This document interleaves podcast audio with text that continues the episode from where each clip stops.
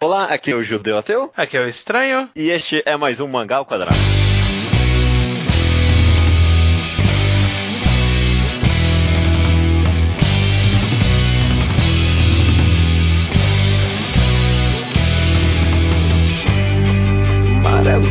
Estranho! Seja bem-vindo ao episódio 216 do Mangá ao Quadrado. Tudo bem com você? Tudo bem, e você? Tô bem também, tô bem. Também me sinto bem descansado, vamos dizer assim por enquanto. E este será um programa clássico do Mangá ao Quadrado, correto? Correto, exatamente. Um Roots, inclusive, só eu e você aqui gravando um programa clássico do Mangá ao Quadrado, que é basicamente a gente tem uma ideia vaga sobre a arte, sobre o entretenimento, a gente tenta explorar ela aqui ao máximo possível dentro do nosso pouco conhecimento aprofundado sobre o assunto, correto? Nosso conhecimento meio de leigo. Meio de leigo. É, como é que é? É leigo interessado. É, leigo esforçado, pelo menos. leigo esforçado. O título desse podcast essa semana é Por que não mangás? Esse episódio é meio que uma resposta ao programa que a gente já fez chamado Por que mangás? No qual a gente tentava meio que desenvolver o assunto de por que seria trabalhar, por que seria interessante trabalhar com mídia quadrinhos, né? Quais são os pontos positivos dela, porque até um pouco sobre o futuro da mídia a gente conversou, né? Sobre os possíveis potenciais enormes que a mídia mangá e quadrinhos em geral tem. Este programa é um, uma resposta a esse programa, né? A gente quer pensar no que os quadrinhos falham, né, cara? O que, que tem de ruim nos quadrinhos, né? Porque alguém não deveria trabalhar com mangás especificamente, né? Exatamente. É mais ou menos tentar concluir o que, que falta pro, pros quadrinhos de forma geral, né? O que, que, que ele não entrega pra gente. O que, que É. ele não vai Ou- conseguir fazer funcionar nunca ou muito dificilmente. Exatamente, exatamente. Tem alguns aspectos aqui que a gente pode conversar, inclusive, talvez, porque esse, esse âmbito artístico é um pouquinho mais vago, mas acho que a gente pode talvez até começar com uma conversa sobre indústria bem por cima e, e produção do, do meio dos quadrinhos e mangás, porque, né, é um pouquinho, talvez até um pouquinho mais direto, porque para, por exemplo, já começando aqui, um dos pontos negativos dos mangás, pra mim, um dos grandes pontos negativos, se você pensar assim, é que você tem que saber desenhar, né? Esse é um dos meus pontos anotados aqui também. O quadrinho como um produto, ele é extremamente dependente da capacidade, eu não, sei- eu não quero dizer artística, mas tipo, a capacidade do, é, mas no final é artística, né? A capacidade artística É. do artista. Se, se a gente for pensar, por exemplo, sei lá, num filme, o cara ele precisa saber, ter conhecimento de fotografia, de ângulo e claro. tudo mais, etc. Sim, mas é, a qualidade visual daquele produto vai existir independente do talento do cara. Sabe? Você vai filmar alguma coisa e aquela coisa vai estar nítida, se você estiver usando uma câmera decente, vai estar nítida. A primeira barreira já está quebrada. Existe algo ali para você olhar. O quadrinho Aham. não, né? O quadrinho ele nasce do zero. Ele- ele- toda a representação visual e, e a representação visual é importante no quadrinho, como a gente já falou várias vezes, né? A partir da própria definição de quadrinhos. Faz parte, é uma, é uma arte visual antes de mais nada, né? E toda a representação visual presente no quadrinho, ela é fruto de um trabalho, seja manual, seja, sei lá, às vezes pode ser digital, mas é fruto de alguém fazer cada coisinha que tá aparecendo ali, do zero. Exato, então, exato.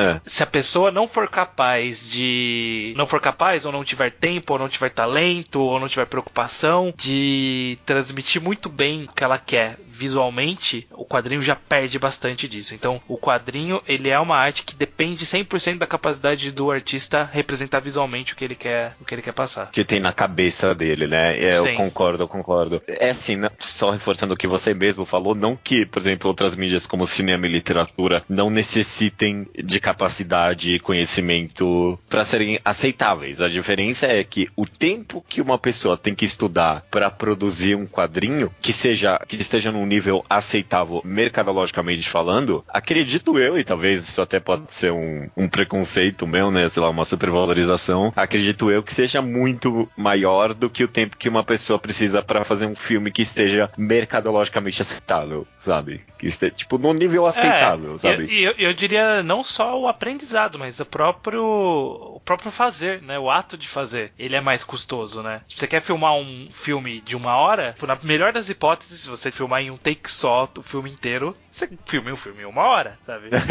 sim, sim. Na melhor das hipóteses possíveis. Na melhor das hipóteses possíveis, em um mês para fazer um volume. É. Então, de, de mangá, de quadrinho, no formato japonês, né? Que é daquele jeito, uhum. né? Qualquer outro quadrinho, qualquer outro país, os caras tomam muito mais tempo, né? O, o, mangá ele tem a vantagem de não ter arte finalização por outra pessoa, normalmente não ter cor, uhum. utilizar-se da própria linguagem para facilitar o desenho, então quadros muito grandes, né? Cenas muito grandes, que é para ocupar mais páginas. Mas, tipo, na melhor das melhor, melhor, melhor das hipóteses, um volume por mês, não. Eu, eu acho que por mês não, eu acho que um volume, em mangá semanal, dá um volume a cada dois meses e meio, assim, mais ou menos. É, é. Pra fazer uma arte que é mercadologicamente aceitável. Porque é claro que eu mesmo, tudo que é conversa sobre mídia em geral, sempre tem muitas exceções, né? Eu tô falando bem amplamente. Porque lá, eu consigo pensar em exemplos de quadrinhos que não tem uma arte, assim, que exige um tempo enorme e que entregam um, um produto aceitável, sabe? Mas é, pensando no grande aspecto, é um,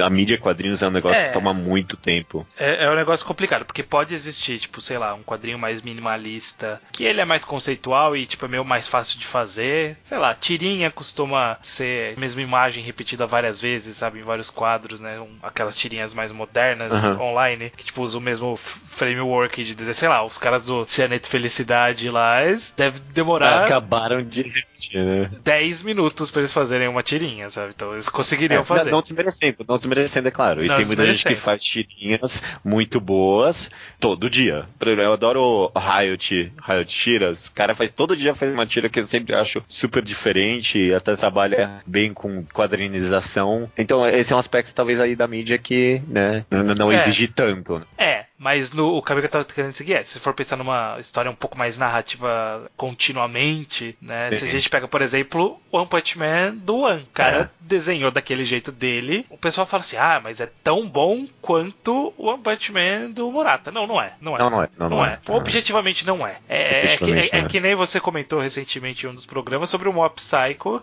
que você considera uma história mais interessante, mas que é difícil, é difícil ler. Eu já tentei também é ler, eu tentei ler o do One Punch Man, tentei o Mob Psycho, porque quando começou a bombar o One Punch Man eu quis ver o original. E tipo, não dava, é, não dava, sabe? Não, dá. não só a arte como quadrinização, sabe? Sim. Tudo o cara muda ali para auxiliar a história, então é. realmente e, é, é diferente mesmo. E não é nenhuma questão de profissionalismo, porque a gente já falou aqui bastante do Yoko, que ele é um mangaka que fez o, o, o Onani Kurosawa Kurosawa, ele fez é, o Molester Man, e é totalmente amador, mas é um amador uhum. muito bem feito. A história é tão boa quanto ele conseguiu desenhar. O One Punch Man, a história ficou melhor quando alguém desenhou direito. É, a arte não era tão boa para a história que ele estava querendo fazer, simples sim, assim, sabe? Sim, e, e exige muito tempo de aprendizado e muito tempo de produção para chegar no nível do Morata, sabe? Você vê os tutoriais dele, mesmo ele, um profissional, sei lá, de 10 anos de carreira, já fez uma publicação semanal. Você vê os vídeos dele desenhando,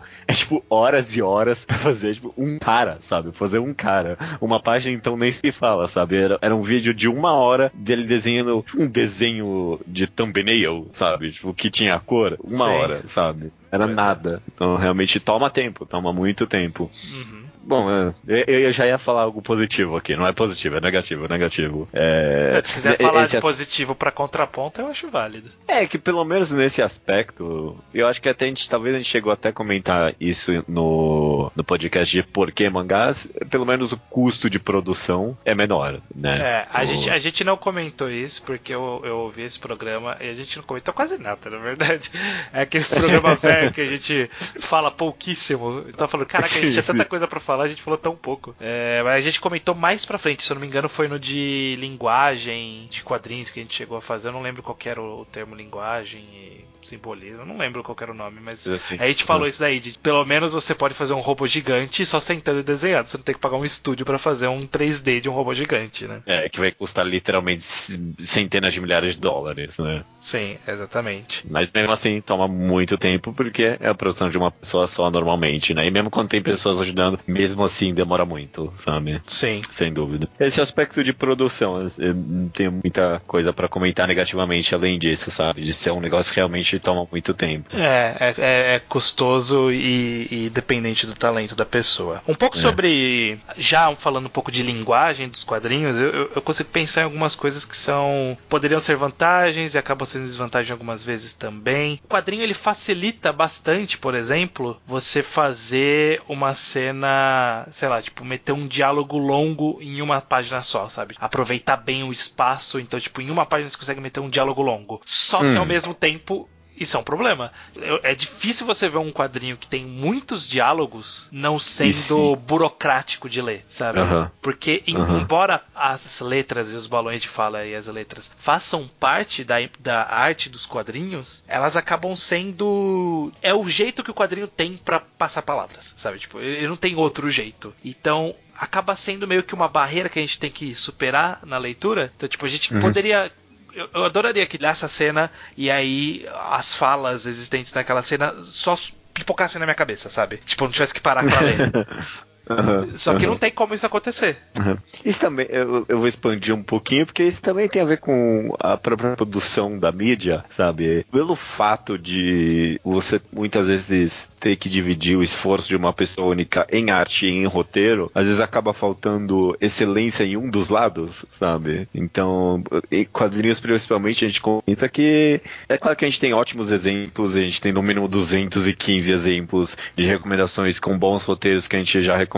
Mas eu sempre sinto que o lado do roteiro é um lado que falta. E o roteiro eu digo num aspecto mais amplo, porque justamente o que você tá falando aí é diálogos, né? E falas e tudo mais. E pra mim isso é algo muito faltoso em quadrinhos, sabe? É, É, é difícil fazer um diálogo dinâmico, né? é, e a impressão que a gente tem é. Isso eu diria que eu, que eu vejo muito mais em quadrinho nacional até do que. eh, Japão também, mas bastante em quadrinho nacional. Que a pessoa ela é, uma, é um bom desenhista, é um bom quadrinista. Só que não necessariamente ela sabe fazer um roteiro interessante, sabe? Ela sabe Hum. fazer enquadramento, ela sabe, sei lá, desenhar Tem um um character design. na arte, né? É, tem um character design legal, desenha bem, só que isso não é uma história. E pra você fazer uma história, embora você possa ser um especialista em desenho e saber fazer um roteiro muito bom, eu acho que o roteiro, tanto quanto ah, como, como desenho, exige um bom conhecimento de escrita, um bom conhecimento de, de ritmo, de tipo, acontecimentos, de o que, que você Uhum. quer contar na história e tal. Muitas vezes dá a impressão que o artista, ele meio que é ser o dono do produto final, e aí ele, como ele faz tudo sozinho, ele não, ele não chuta tão bem com, todas, com as duas pernas, sabe? O cara Exato, até chuta bem com a exato. direita, chuta bem com a chuta ok com a esquerda, mas ele sabe chutar com a direita. Espera pra chutar com a esquerda, ele chuta, mas eh, não vai fazer um golaço, sabe? É, É, é. De, de novo, só, só quero esclarecer grandes pinceladas aqui a gente tá dando, sabe? É claro que tem, e todo mês saem ótimos quadrinhos nacionais com ótimos roteiros. Mas, Não, sabe, mas no, principalmente no quando japonês também, americano também. É, é- é É. porque assim, existem por aí é, várias histórias que é um roteirista e um artista. E, É, e- é. e a, e a gente, assim, já vi casos, não pouco frequentes, principalmente em mangá, que o desenhista, ele. Ele faz o que o roteirista escreve. E o roteirista, Aham. da mesma forma que a gente tá criticando o desenhista, o roteirista não é quadrinista. Então, muitas Aham. vezes, o roteirista ele não sabe o- qual é o melhor ritmo da história. Qual que é. Porra, é, esse acontecimento específico tem que ter 10 páginas, sabe? Tipo, ele não vai saber É, dizer isso. é. Ele vai fazer. Ele, ele- na mente dele aquilo faz sentido, mas na hora que vai desenhar não é a mesma coisa. Então, quadrinho bom mesmo. Eu já vi muitos quadrinhos bons que era quando tinha o input dos dois, sabe? O input da- do desenhista e o input do, do- do roteirista. É, eu sempre lembro de umas páginas que era o processo de criação de Ricardo Nogô, que a, a roteirista dava, dava uma quadrinização pronta ali pro Obata, mas a página final do Obata, a quadrinização era uma criação completa dele, sabe? Sim, pois é. Ele, Isso ele eu cria. achava Ele, interessante. E tinha o input criativo dos dois, então isso era interessante. Ma- Mas, assim, eu entendi seu ponto, acho que existe esse problema também. É, acaba sendo um problema meio que do, do mercado, né? Do o, mercado, o, é, o, mais da indústria do que qualquer outra coisa. É. E, do, e do comportamento das pessoas com a mídia até, né? Esse, né? esse pouco foco na, na, literatura dos quadrinhos. Sim, mas, mas eu, o meu ponto era, era mais, é, independente de ser bem escrito ou não, eu acho uhum. que o quadrinho ele não é uma boa mídia para longos diálogos, para longo, longas exposições, longos textos. Eu acho que o mindset que você cria quando você vai para um quadrinho, ele é um mindset diferente de quando você vai para um livro. Para um livro você está esperando tipo ler bastante. No quadrinho você está esperando ter um bom equilíbrio. E às vezes, tipo, a história, dependendo do, do tipo de coisa que quer ser retratada, ele, sei lá, exige um, uma quantidade grande de diálogo ou um texto expositivo bastante longo para, sei lá, apresentar conceitos, sei lá. Dá, dá pra fazer de forma criativa.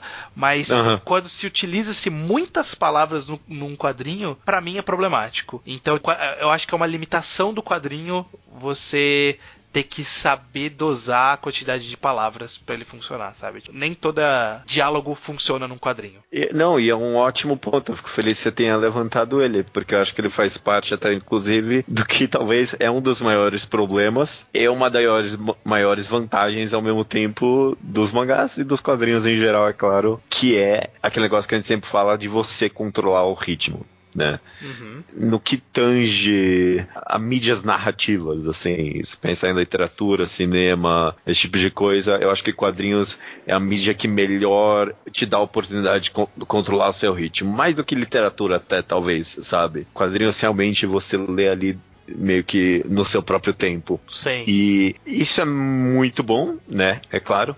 É, facilita, por exemplo, coisas que a gente comentou aqui, releitura, facilita eh, cenas de ação, sabe? Facilita. Sim. Admirar a... páginas específicas, admirar detalhes de, de cenas, né? Porque, por exemplo, um filme, ele tem um take muito bonito, só que, tipo, ele vai sair dali na hora que ele quiser, aquele take Exato. bonito. No mangá, não, você pode olhar quanto tempo você quiser no mangá ou no quadrinho de forma geral. Você olha e você, porra, curte pra caralho, deixa eu ver detalhe por detalhe aqui. Você fica horas ali se você quiser. Só que, ao mesmo tempo, um filme, como ele dita para você o ritmo, você vai com uma expectativa de mudanças de ritmo, né? Então, se, se um filme vai de uma cena de ação por um diálogo, é claro a necessidade de um trabalho de transição, mas é algo que você espera. Agora, quadrinho, uhum. quando do nada ele joga ali uma parede de texto para você, você, tipo, é, é muito é ruim mesmo, é esquisito, né? Sim. Eu acho que isso faz parte intrínseca do, pro, do problema de mangá ser uma mídia em que você controla controla o ritmo da leitura, sabe? É, eu, eu consigo pensar em alguns casos específicos que o fato do, do quadrinho ser estático, né? Porque o fato de você controlar o ritmo é porque o quadrinho é estático para todos os efeitos. Sim, ele, tá, claro. ele, tá parado e exige sua, a sua uma ação para ler. Sim. E o maior um, um, problema, por exemplo, uma, um gênero que é inexistente no mangá como, como funcional é o terror. Exato. Terror, é, eu ele, também aqui. Ele não existe, não tem como existir o terror em mangá. Porque o terror uhum. é diferente do horror, né? O horror, que é um jiu-jitsu da vida, que é cenas grotescas, coisas que te dão nojo, te dão asco, funciona no quadrinho. E, e é excelente, inclusive. Né, Sim. Né? O mangá excede muito bem nisso. Sim, é, é uma boa mídia para isso, tanto para representação do grotesco quanto do de um horror mais psicológico, por exemplo. Ele consegue ser visual, horror bastante visual, mas psicológico ao mesmo tempo. Então, tipo, é uma, uma boa mídia para isso. Mas o terror, que é aquela coisa o meio. Susto. Que é o susto, que é o pânico, que é o. A pessoa a adrenalina. Vira, vira a esquina e tá lá, o assassino pula nela e, tipo, dá adrenalina. Ou, ou mesmo até cenas de ação, se for parar pra pensar, aquela cena de ação muito intensa, assim, não é a mesma coisa você vê várias vários quadrinhos do que você vê a cena com a música num ritmo frenético que, que você não consegue acompanhar. Mas eu acho que o, o terror, especificamente, voltando pro, pro terror, o terror, Sim, tipo, é. você tá na tensão, assim, caraca, o que, que vai acontecer? Aí o cara pula em cima de você. Mangá não tem como ter isso, porque você vai virar a página e, tipo, você vai virar devagar a página, e você vai olhar pra página, você não vai tomar um susto vendo um desenho. Você pode, tipo, no máximo é. fazer, ó, oh! e aí você, aí você vai olhar bem pro desenho e vai falar assim, ok, passou, passou qualquer sensação específica que essa imagem me causou é. instantaneamente. Tipo, ela pode não causar uma como... sensação, mas ela vai embora muito rápido. É, não tem como esconder o monstro no mangá, sabe? É. Não tem, tipo, o monstro vai estar tá lá, parado, né, estaticamente. eu concordo com você, eu concordo com você, eu acho que terror, na mídia é. do mangá, pelo menos da forma impressa, né? E aí talvez a gente pode conversar sobre o futuro da mídia depois. É um essencialmente não funcional, sabe? Tipo, é. não tem como fazer terror em mangá, sabe? Eu... Não tem como você levar um susto em mangá. Eu concordo plenamente com você. Eu acho que isso, sei lá, tentando elevar o que, que é isso exatamente, eu acho que é o mangá, ele não consegue forçar você a segurar um sentimento. Então, por exemplo, um filme, hum. ele consegue fazer você segurar o susto, por exemplo. Fazendo essa, esse jumpscare rápido, assim, sabe? Tipo, você, caraca, passou. Ou momento de tensão, que aí vai em câmera câmera lenta, bem devagarzinho, e aí ele estende uma cena por muito tempo para te segurar na tensão, ou cena de ação, de adrenalina, ele mantém aquele ritmo frenético para te manter na ponta da cadeira o tempo todo, sabe? Tipo, tá, tá rolando, tá saindo e tal. É, é fácil, narrativamente, na, na mídia audiovisual, manter esse ritmo. No quadrinho, não. O quadrinho, ele pode te causar um sentimento com a imagem, inicialmente, mas, tipo, é difícil você manter esse sentimento, porque, porque como você dita o ritmo, você não vai fazer assim, sei lá, supondo que seja uma cena de ação muito foda. Você abre a página e fala assim, caralho. Aí você vai virar a página, caralho, caralho, caralho, tipo, virando várias vezes a página. Não, porque, tipo, você vai querer ver página a página, você vai querer ler o texto que tá escrito. E só aí, tipo, esse, essa micropausa, é, ela não mantém o, o mesmo pico de sentimentos. Pode, overall, ficar empolgado mas você não fica com aquela empolgação de adrenalina alta. Você fica com aquela empolgação Sim, tipo, é. uou! Aí, aí, diminui um pouco para você absorver, aí vira a página, uou! Sobe de novo, aí diminui de novo para você absorver aquela página. É, é, ela é meio que nem um batimento cardíaco, sabe? Tipo, tu, tu, é, é exatamente um problema, talvez, confiar um pouco demais no leitor, de entregar o ritmo para ele em alguns casos, sabe? Eu tenho uma experiência que às vezes acontece comigo quando eu tô lendo mangá, que é tipo, às vezes eu tô, sabe, nisso, eu tô numa parte empolgante, e aí às vezes eu viro um pouquinho rápido demais, porque eu quero saber o que vai acontecer logo, e aí chega numa. Eu, eu avanço algumas páginas e, e, aí eu me perco. De vez em quando é, acontece isso cê, comigo. Você passa alguma informação importante? É, é. Tipo, você pula, pula, um quadro de transição, você é muito complicado. Dá, dá para você tentar, o artista tentar contornar isso e ele fazer algum tipo de controle ali para manter você atento, mas tipo, tão difícil, exige uhum. uma maestria tão grande na mídia que em qualquer outra mídia é muito mais fácil. Sei lá, o, o filme é só limitar uma música lá empolgante, pronto, você vai ficar no ritmo da ação o tempo todo, sabe? Mas no quadrinho não, você tem que, pô, você tem que tentar fazer uma transição boa, mas que você é, que seja tão boa que você você consiga ver o quadrinho e ver o próximo. Tipo, você não consegue. Você não pode só passar o olho. Sabe? Tipo, se você só passar o olho e você absorver, já funciona, sabe? Você não precisa ter que olhar uhum. com calma para entender e tal. É muito complicado. É, é uma Naruto, que exige. Naruto isso. é um ótimo exemplo, sabe? Ele tem umas coreografias ali de ação super, sabe, bem boladas, bem frenéticas, sabe? Mas é tudo tão meio que convoluto que eh, eh, se mescla assim e o leitor e, e, a gente, como leitor, a gente não tem meio que a tradição de prestar atenção em quadros pequenos sem, sem fala, sabe? Sim, e às sim. vezes e a coreografia acontece justamente nesses quadros que ele coloca. Sim. E, e, tipo, talvez assim, só, só dessa pequena análise mostra justamente talvez um despreparo do autor com a quadrinização, sabe? De entender que o, o leitor ele não vai ficar parando em quadro pequeno sem fala, sabe? Mas tá aí a dificuldade, né, cara? Tá aí o problema da pessoa controlar o próprio ritmo da leitura, né? Sim. É complexo, é complexo, cara. É, é, esse negócio do, esse negócio do terror, eu pensei exatamente a mesma coisa, cara. É, é um gênero simplesmente não funcional nos mangás, sabe? É, 100%, 100 não tem como acontecer, né? Eu, eu me pergunto se tem e, tipo, só não desenvolveram ainda. Eu não sei. Uh, sei lá, por exemplo, se a gente pega, por exemplo, o Hideout, que saiu no Brasil. Ele, em teoria, ele é meio terror. Só que ele é o terror que ele, para ele conseguir tentar ser funcional, ele tem que esconder o que tá acontecendo o tempo todo. Então, tipo, tá sempre muito escuro na história. Você não consegue nem ver direito o que tá acontecendo para você tomar um susto de verdade, sabe? Então, é uma forma de se contornar funciona parcialmente, mas não funciona igual. É um terror específico de, de quadrinhos, sabe? Você. Tipo, não é caraca, um susto um, realmente, é, sabe? Não é um susto, não é um susto. É, sei lá, um desconforto. Ele não chega a ser um, um asco, como é o caso do horror, mas é, é, um desconforto, é um, sei lá, uma erguida de sobrancelha. É, ali. Não, é, não, é, a mesma coisa, não, não é a mesma coisa. coisa. Pode não, se aproximar, mas é outra coisa, é outro sentimento. Não tem jeito, cara. Precisa de alguma adrenalina, assim, sabe? E, e falar mesmo, mesmo a literatura sofre da mesma coisa, sabe? Não dá para falar que ela é excepcional no gênero do terror que nem cinema ou até, não sei, outra mídia é, que se excede também. Música ou mídias mais visuais se excedem nisso, né? Sim. É engraçado, a gente, a gente comenta bastante que o mangá tá no meio do caminho, né, entre meio que a literatura e o cinema, né? Entre a literatura e a pintura, talvez até.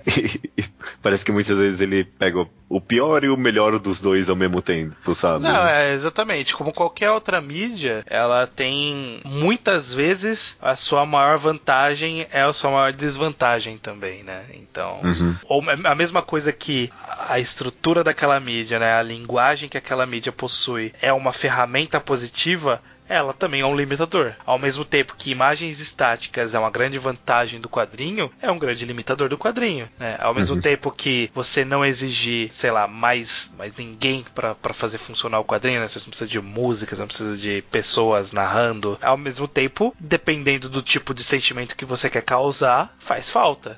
Né? Nós, uhum. nós seres humanos, a, a, gente é bastante visual, mas a gente absorve todos os outros, tipo, todos os outros é, sentidos também podem ser aguçados para tornar uma experiência muito mais imersiva. Quanto mais senti sentidos você consegue aguçar, mais imersiva é aquela, aquela, é, aquela sensação. Por isso que o cinema ele é tão querido por todo mundo. Porque ele, ele já mexe com os dois maiores sentidos, né? Então, tipo, ele já tá um passo além do que os quadrinhos poderiam ser, né? O quadrinho ele, ele só sempre vai mexer com um sentido específico, que é o da visão. A gente pode até citar, por exemplo, webtoons que usam trilha sonora, que sei lá, é. acaba ajudando, mas é aquela coisa. Como você lê no seu seu ritmo, a música nem sempre tá acompanhando o ritmo do que você tá lendo. Tipo, a música não vai acompanhar tão bem. Se, você, se é mesmo, o mesmo capítulo, por exemplo, que você tá lendo, que tem uma trilha sonora, ele tem uma nuance ali no meio, né? Ele começa calmo, aí ele fica agitado e aí ele fica calmo de novo. Até como você garantir que a música vai entrar na parte agitada? Até tem, né? Tipo, vai exigir, ah, não, uma, tem... vai exigir uma não, programação isso, isso ali. Então, mas é, eu teria, queria até um pouquinho comentar da Webtoons, que eu não sei quantas pessoas consideram quadrinhos ou não não, eu acho que é quadrinho sim, sabe? Tá dentro ali da mídia e da forma como se produz. E eu acho que muito desse futuro, muito, muito da resolução desse problema está nesse futuro da mídia, sabe, cara? Eu já li algumas webtoons que tinham trilha sonora e se encaixava tudo, sabe? E aí explodia a minha cabeça completamente, porque como é possível? Eu que tô descendo a rolagem aqui do mouse e a música tá encaixando ao mesmo tempo, como é que o cara sabe como é que eu ia rolar essa porra desse mouse? Vai se fuder, porra, não é possível. É, tem, tem que ver qual que é o efeito exato disso, né? Tipo, fazer uma experiência de ler num outro ritmo, ou de ler mais rápido e ver como que acompanha. Às vezes, tipo, é só a gente dando significado para aquilo, sabe? Tipo, pra é. gente, a gente parece que, tipo, caraca, olha só, a música subiu na mesma hora que a história subiu. Não, às vezes a história subiu para você porque a música subiu, e não o contrário, sabe? Parece que ficou mais tenso porque a música ficou mais tensa, mas a verdade é o contrário. E, e a música ficou mais tensa, mas, tipo, ao contrário. Está mais tenso porque a música ficou mais tensa, né? Em vez de ficou Mas mais tenso é uma e a música acompanhou. Nossa, se é uma interpretação nossa, eu acho super válido, sabe? É uma coisa Não, muito interessante válido, que é tem. O mais terror certamente é salvo, eu acho, para mim, dentro da, dos quadrinhos da internet, né? Tem, tem, tem, várias excelentes webtoons que trabalham com animação e tal. Pô, eu também já não sei o quanto dá pra considerar quadrinho ou não, mas então, é uma é, ótima. É aquela coisa, eles, eles trabalham com algumas coisas que vão além das limitações originais do quadrinho. Só que eles nunca vão suplantar, nunca essa vai ser a norma, né? Uhum. O, a webtoon ela nunca vai ser o quadrinho. E aí o quadrinho de papel vai ser uma variante do quadrinho, sabe? Tipo, sim, o quadrinho sim, sim. Ainda, ainda vai ser no papel desenhado, pode não ser papel no futuro, pode ser, sei lá, no, no Kindle da vida. Ainda vai ser a página, ainda vai ser os quadros desenhados. Você acha isso triste? Sei lá, que nunca vai dar pra fazer terror em quadrinhos, por exemplo? Não, porque eu acho que é, é, o que a gente sempre Acho que, fala, que as né? pessoas né? deveriam meio que aceitar e não tentar fazer mais terror em quadrinhos? Não Essa sei. é uma pergunta um pouquinho mais complexa. Não, não, eu acho que não. Eu acho que, como qualquer outra mídia, e na verdade até mais os quadrinhos, isso é até um negócio que a gente comentou no programa, das poucas coisas que a gente comentou no programa do Porquê Mangás,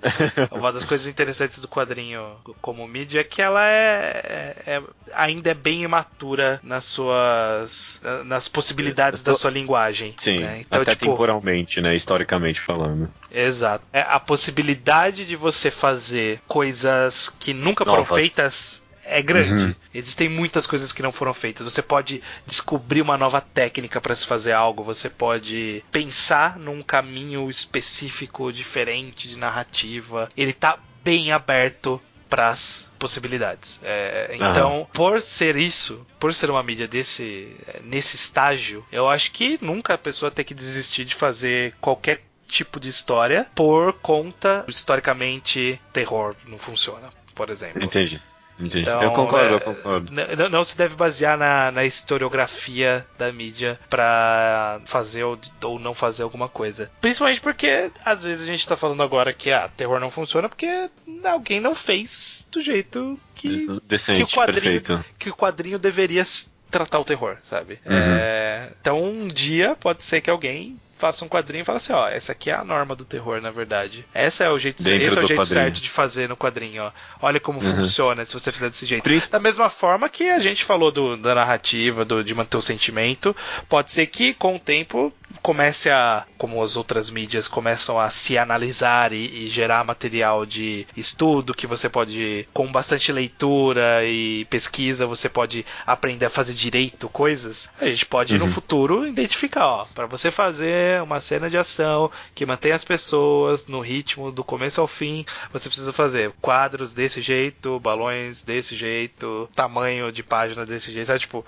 achar sim, sim. coisas específicas. É, principalmente, sabe, porque eu acho que o quadrinho, é, historicamente, não só ele é muito jovem, como ele nasceu já dentro de uma época da história em que tem uma produção muito grande artística, sabe? Ele já nasceu nesse momento. Então, o quadrinho ainda sofre muita influência de outras mídias, de outras artes. Então, como você falou, eu acho que tem muito potencial para descobrir ainda o que é essencial do mangá, sabe? A gente vê aqui talvez até com uma certa prepotência de apontar o que é, quais são os problemas inerentes ou até quais são as qualidades inerentes do quadrinho, porque eu acho que a gente está muito longe de descobrir, mesmo talvez parecendo que os quadrinhos já tenham passado por alguma tipo de era de ouro, acho que a gente está muito distante comparado, sei lá, com pintura que passou, sabe, já tá até no pós-pós-modernismo, sabe, é, de tantos... Já, já, foi no modernismo e voltou umas três vezes já.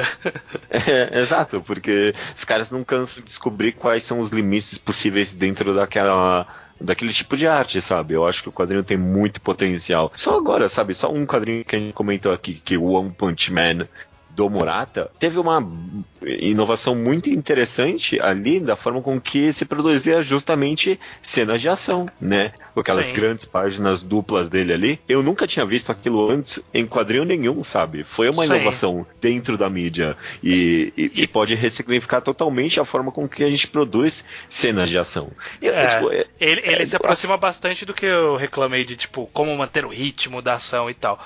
Ele funciona melhor do que uma cena de ação genérica de quadrinho, mas você não sente que ele ainda não tá lá, sabe? Tipo, ele não tá lá como manter a, a empolgação, porque exigem muitas, não, exigem-se muitas foi um páginas. Foi um passo, foi um passo. Ele exigiu muitas páginas para chegar num, num, trecho de 3 segundos de uma animação, por exemplo. Na, na empolgação que um trecho de 3 segundos de, de, animação consegue fazer, o cara teve que gastar dias e dias e horas para suprir. Não tá lá, mas é um caminho na direção. Pode ser que é. não seja essa a direção final, pode ser que tipo eu seja só ele explorando um lado e se aproximando desse sentimento de intensidade, sentimento de adrenalina? Pode ser. É, é, é, essa é a magia. Pode ser uhum, que. Essa é a magia que alguém ou desenhe de outro jeito em algum outro lugar Esse... e funcione tanto quanto. Exatamente. Esse é o meu ponto. Só um quadrinho aleatório que a gente comentou aqui, que foi o One Punch Man Murata, tinha dentro dele inovações, sabe?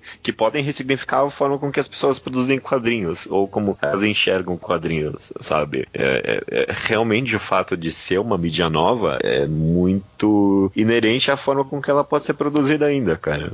É assim, ainda, ainda, vou, ainda acho que eu vou ter por um bom tempo preconceito com terror e mangá, porque realmente. Ah, cara, eu não sei. Mas é, é, vai saber, né? Realmente vai saber. Eu, eu acho que talvez algumas coisas que a gente nem consegue pensar, sabe? Alguma coisa a ver com a forma com que as pessoas viram as páginas mesmo, sabe? Tem muita coisa a ser trabalhada em quadrinhos ainda, eu acho, é. sabe? Alguma. Principal, é... Principalmente que a gente não sabe por quanto tempo páginas ainda existirão, né? Por exemplo. Uhum, uhum, a gente, a gente uhum. não sabe se daqui a alguns, sei lá, anos decida-se que nunca mais vai se imprimir nada, sabe? Vai. É, é. Ah, a gente, ó, quadrinho não é mais impresso, não. Quadrinho agora é scroll. É scroll pra baixo. Scroll pra baixo, ou é, ou é tablet, e aí pode ter uma ressignificância no terror, considerando que não tem mais o ato de virar a página, né? Mas po- pode se dar um susto talvez mais facilmente, sabe? É uma, é uma mídia que não Ainda vai passar é, por mudanças. é, não só é nova, como vai passar por muita mudança ainda, sabe? Literatura vai ser literatura pro final da sua vida, sabe? O ato, ela vai mudar um pouquinho o local que ela tá se encontrando, mas a estrutura dela não vai mudar. Cinema, a mesma coisa, sabe? É, é- é movimento, sabe? Agora o quadrinho, o fato dele de mídia impressa pra seja lá o que for dentro da mídia digital, vai ressignificar completamente o que é- como é que a gente enxerga os mangás, né? Sim.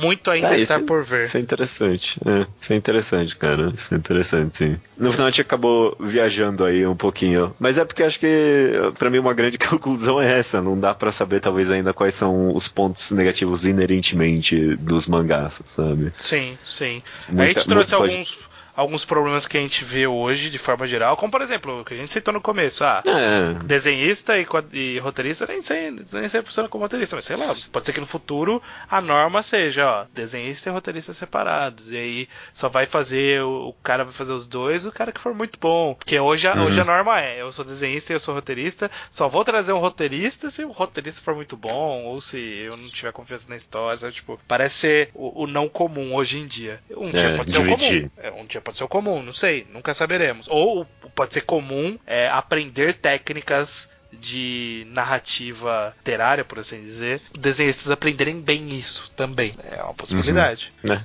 Tu- tu- tudo pode mudar. Tudo que a gente reclamou aqui, tudo pode mudar. E eu espero que mude. Tomara que mude. Eu, eu- eu gosto de olhar pra mídia do quadrinho de forma geral como isso, como é, Uma mídia em em algum constante momento- mudança. em algum momento vai vir uma obra nova que eu vou falar: caraca, olha o que eles estão fazendo aqui, olha que diferente, olha que interessante. É, é isso que eu quero, é isso que eu espero, e eu acho que é o que vai acontecer, né? Felizmente é o que vai acontecer. Felizmente, felizmente, cara. Eu também acho que uh, enquanto eu estiver lendo quadrinhos aí por um bom tempo vai vai estar sempre vindo alguma obra que eu, caralho, mano, que genial que a pessoa fez isso. Só, só, só ah, por exemplo, mais um exemplo aqui que eu tô pensando, Musou Telepathy, sabe? Um mangá que eu adoro. Ele não é o primeiro a fazer isso, mas pelo menos é o primeiro que eu vi dele fazer for coma uma tira por página. Ele tem essas linhas horizontais é, e facilita muito a trabalhar uma narrativa dentro desse formato de quadro-quadro, sabe? Eles são tiras horizontais bem compridonas e ele tem uma experimentação muito interessante com cores ali dentro, sabe? Ele é essencialmente em preto e branco e ele tem umas, umas- uns usos muito específicos de cores que é super fantástico. Eu achei uma experimentação muito boa ali dentro. Uhum. Experimentação, no geral, cara, é uma, uma palavra que a gente usa com bastante frequência no mangá ao quadrado, sabe? O que é parte essencial da, da mídia hoje em dia. E, É, é. e eu acho que pela própria essência do que é o quadrinho, é, vai ser parte pra sempre, sabe? Sempre vai ser uma experimentação. Sempre vai ter algo diferente, porque a- a- o papel aceita qualquer coisa. Sabe aquela coisa Uhum. de que viver falando pra você escrever sua própria história, o papel aceita qualquer coisa, ele aceita qualquer desenho também. Ah, que ótimo. Ah, Podcast com um final mais positivo. Ah, que bom, cara, que bom. Eu tô. Fiquei empolgado agora pro futuro dos mangás. É. E comentem, ouvintes É, eu que tô estão ouvindo essa história, comentem o que vocês sentem que é um problema de quadrinhos, que vocês sentem que não funciona, que vocês olham e falam assim, porra, isso aqui, quando, quando aparece que isso aqui é um problema. quadrinhos. É, É, vai dar é. certo. Comentem aí, vamos, vamos ver o que vocês percebem. Maravilha.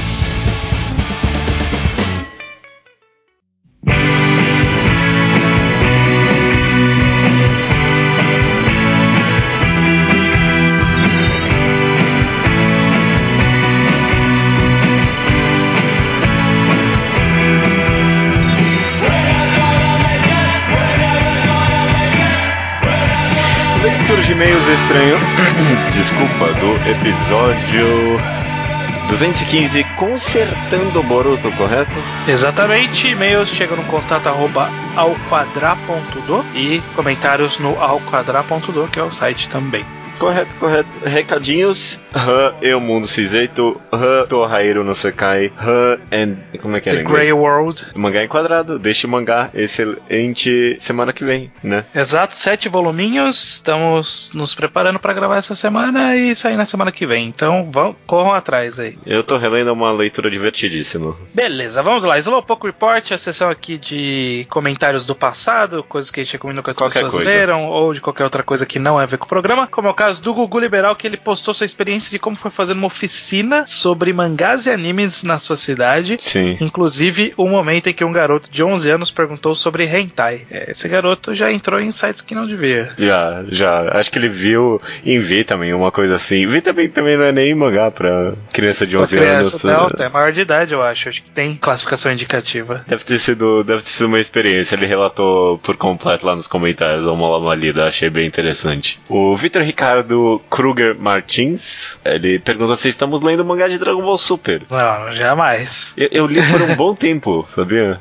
Olha o mangá, só. o mangá. Mas, tipo, mano, é, é, ruim. Só é ruim. Aí eu larguei. É, eu não leio fanfic. É, exato, exato. Se eu ler fanfic, eu leio uma de verdade, não uma autorizada. Exato. E por fim, aqui no Slowpoke Report, Matheus Bacalhau, ele leu Han e o Mundo Cinza. Olha aí, ele tá pronto pro podcast. Ele gostou bastante, até fez um amigo dele ler. Muito bom. Muito é, bom. Mais ou menos a mesma experiência que eu, Matheus. Eu gostei bastante, fiz todo mundo em minha volta ler, por obrigação. É, você obrigou a gente a se preparar pro enquadrado. Maravilha. Sobre o tema do programa, então, consertando Boruto, alguns comentários aí, por exemplo, Matheus Santos, 21 anos, design gráfico e ilustrador de São Paulo, mandou uma fanart, né, do nosso Boruto. Ficou, ficou da hora, ficou da hora. Ele mandou, eu, eu não tinha pensado nisso, mas ele mandou como a chave de fenda e a, e a chave de rosca, eu não lembro o nome desse, desse essa ferramenta. Uhum. Como se fossem umas kunais, assim, com aquelas faixinhas, assim. E realmente, fica, fica estiloso desse jeito. Eu não tinha pensado que elas podiam ser tipo armas dele, sabe? Em vez de ser a kunai, ser essa daí. É, é, é uma, é, seria, uma, seria uma boa ideia mesmo. Ele, esse Boruto ficou da hora mesmo, eu gostei. O Igor Mendonça, 21 anos, de Capivari de Baixo, Santa Catarina. Caraca. Ele elogia vários aspectos do anime de Boruto. Uhum. Bem, como ser bem ciente de ser uma continuação de Naruto e como história também. Uhum. Ele elogiou bastante bastante, então o comentário tá lá no blog para quem quiser ver. A própria aparição do Naruto na história é bem dosada. O Boruto acabou não se tornando uma cópia do pai, e a história se esforça bastante em deixar claro que essa é a história dele. Uhum.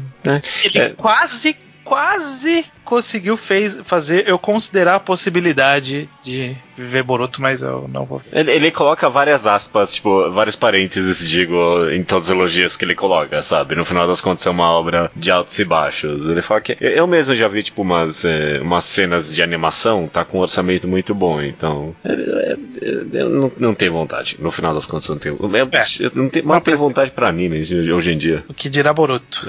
O Grande acha que o maior problema do mangá é a rivalidade entre Naruto e o Sasuke, que disputam para saber quem é o pai mais ausente na vida dos filhos. Ele, ele mandou esse comentário e eu fiquei pensando que, tipo, uma forma, no final das contas, uma forma interessante de desconstruir seria fazer os pais serem presentes. É, tipo, não, e fazer aquele negócio que ele sempre comenta sobre família, sobre, tipo, a presença dos pais ser uma, um modificador de verdadeiro na história, sabe? Sim, pois é, pois é, seria interessante. É, é, é, é, diferente, de fato. Ainda mais no Battle Shonen, né? Pai presente em Battle Shonen não existe. É? Até porque nenhuma criança iria lutar contra os grandes vilões se os pais estivessem presentes, né? É, então, exato, exato. A gente precisaria ter, ter, que pensar em conflitos que envolvam o pai estar presente. Exato. Mano, isso seria muito da hora. Isso seria muito da hora. O Camus Senel, ele acha que o vilão poderia ser um amigo do Boruto que entra na segunda metade e vira vilão no final. Ele acha que seria interessante desenvolver mais devagar as ideologias do vilão para que quando chegar no clímax o leitor esteja interessado no conflito moral. A gente chegou, né, a, a tentar pensar nessa possibilidade de ser um amigo. Ah, mas eu não sei, é tão, é tão Sasuke isso. É, foi a mesma coisa que eu pensei. É, esse é o problema, né? Pô, é uma boa ideia um amigo que entre e vira vilão, principalmente se a gente. É porque o problema é que nunca desenvolveu o Sasuke como amigo, né? A gente poderia fazer direito isso. Mas, tipo, mesmo se a gente fizesse direito, ainda ia ficar Naruto Sasuke de novo, sabe? É difícil, é difícil. É, vale mais a pena desenvolver uma amizade do que uma amizade que vira rivalidade. Porque uhum. é, Isso é o que não teve em Naruto, né? Amizade. É, Tem só, ponto. tem só rivalidade, só. E pra terminar aqui, o Vitor Ricardo Martins de novo diz o seguinte: Concordo plenamente, não era necessário continuar Naruto, mas se fossem pra continuar, pelo menos que fosse bom, mas parece que não conseguiram acertar em nada. Ô, Ok. louco.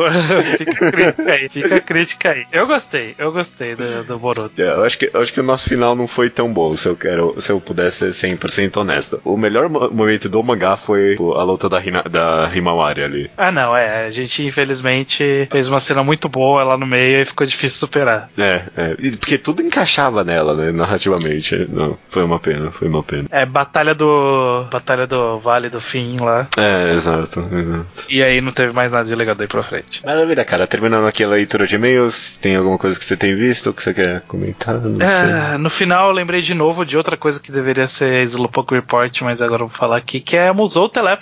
Ah, é verdade. Estou, nos atuais. É legal, É legal, é legal. legal.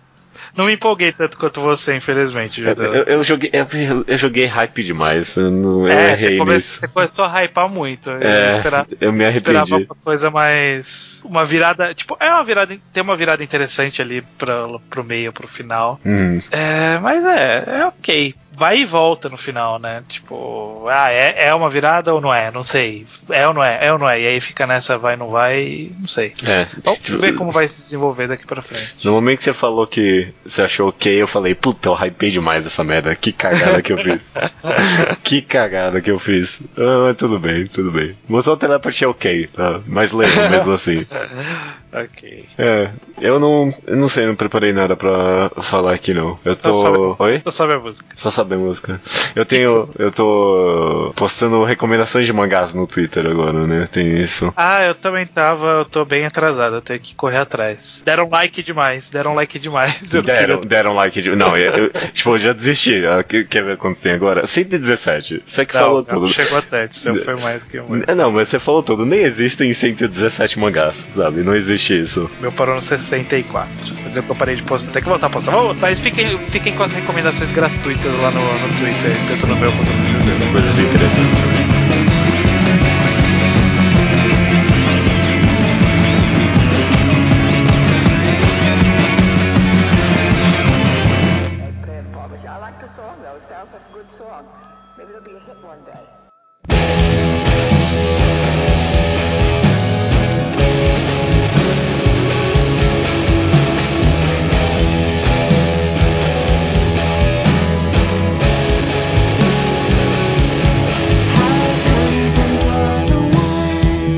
Recomendação da semana é minha, estranho. É sua, Judeu, manda bala.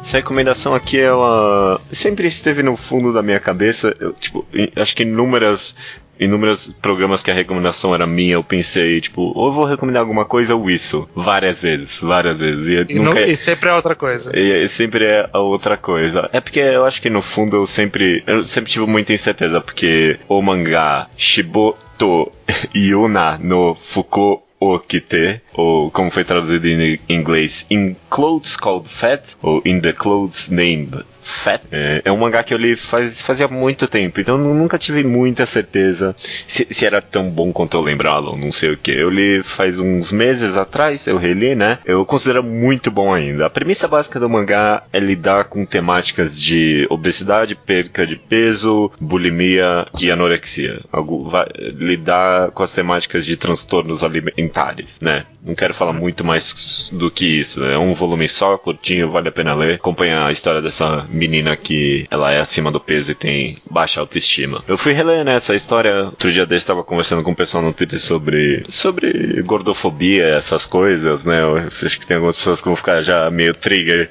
só de eu falar essa palavra, mas meio que reabriu pra mim na cabeça a ideia desse mangá. E hoje em dia eu fui reler ele com uma- um entendimento maior sobre o assunto. Converso sobre isso bastante com, com minha irmã, por exemplo. Eu achei que o mangá tipo, ele teve uma ciência muito interessante sobre como é ser obeso. Não, não que eu saiba, mas eu converso muito sobre isso. Como é a vida de uma pessoa obesa, sobre bulimia, sobre transtornos alimentares. Ele realmente entende aquilo como, tipo, problema psicológico e que a resolução não necessariamente está na perca de peso, sabe? É muito interessante. É bem complexo. Eu acho que vale a leitura. O adendo, o único adendo que eu dou é que, tipo, eu lembrava que tinha um final feliz e, tipo, o final é a coisa mais triste do mundo. Tipo, é muito depressivo esse mangá. É, tipo, se você. Fica esse aviso aí, vá pronto pra ler, porque é, é mó tristão, viu? É, eu preciso relembrar como que era, eu não lembro do final. Eu li já, eu, é, é, um bom mangá. Ele também este, sempre esteve na minha lista do. É, esse eu posso recomendar também um dia, né? E, tipo, sempre vai ficando pra trás. Uhum. Ele, ele é meio que pra. Sei lá, não sei se vai motivar as pessoas ou não, mas ele é meio que o Helter Skelter do da obesidade. Exatamente. Essa é uma excelente forma de escrever. Eu tenho a versão americana que saiu aqui no ah. formato. Eu tenho o Pink da, da moça de Helter Skelter, que, que eu esqueci o nome agora. E esse Enclosed Skull Fat ele tem mais ou menos a mesma. Tipo, o, o mesmo material gráfico, assim, a capa tem o mesmo tratamento, as folhas e tal. É bem. Então foi vendido próximo demais também é. nos, nos, Estados Unidos. Não foi só, não é só a gente que tá falando. Mas é, eu, é que eu não lembro do final, que faz tempo que eu li. Faz é. tempo já que eu li. Eu, eu, lembro, eu lembro pouco. Precisaria reler se eu fosse recomendar, mas agora que você já recomendou, não preciso reler.